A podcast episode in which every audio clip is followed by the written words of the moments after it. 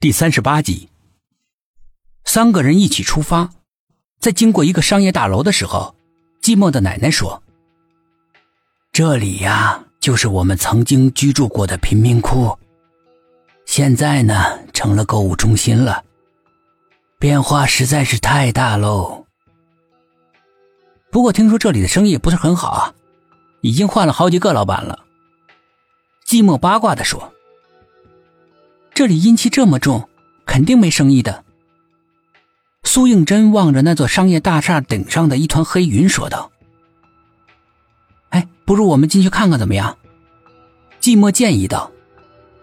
三个人走进了那座商业大楼，里面果然冷清无比，营业员们都穿着厚厚的棉衣，里面的顾客寥寥无几的，大多只是待一会儿就抱着肩膀走出去了。靠！难怪没声音，冷气开的也太大了。这里根本就没有开冷气。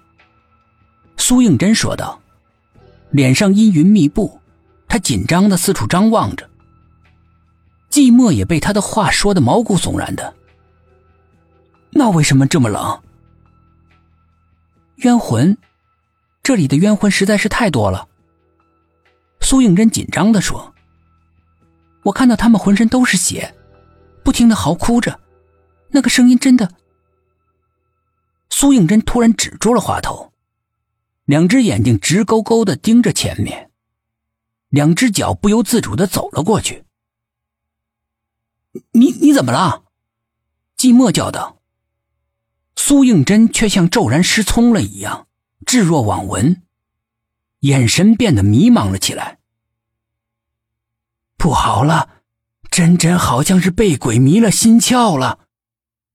寂寞的奶奶见多识广，那我们该怎么办？寂寞也是毛骨悚然的。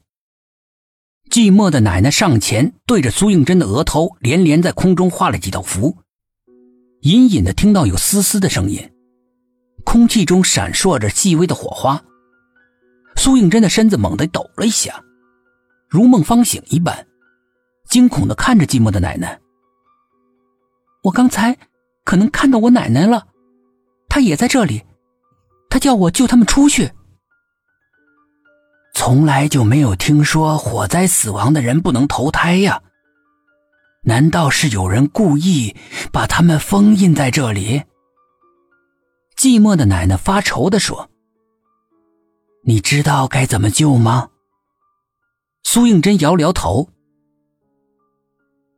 果然在我预料之中啊！你的异能被封印的太久了，几乎都发挥不出来了。可是我觉得我自己现在能够看到一些以前看不到的东西，是不是异能正在恢复呢？寂寞的奶奶并不乐观。不好说。不过我们先回去。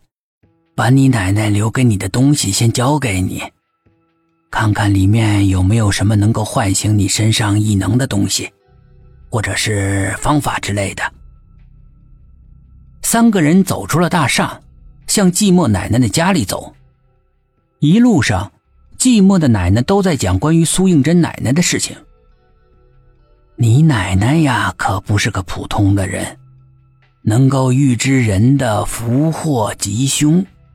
也懂得一些法术，你从小就得到他的真传了，懂得很多的法术，而且呢，天生能看到鬼物，大家都以为你是阴阳眼，但是你奶奶却说不是的。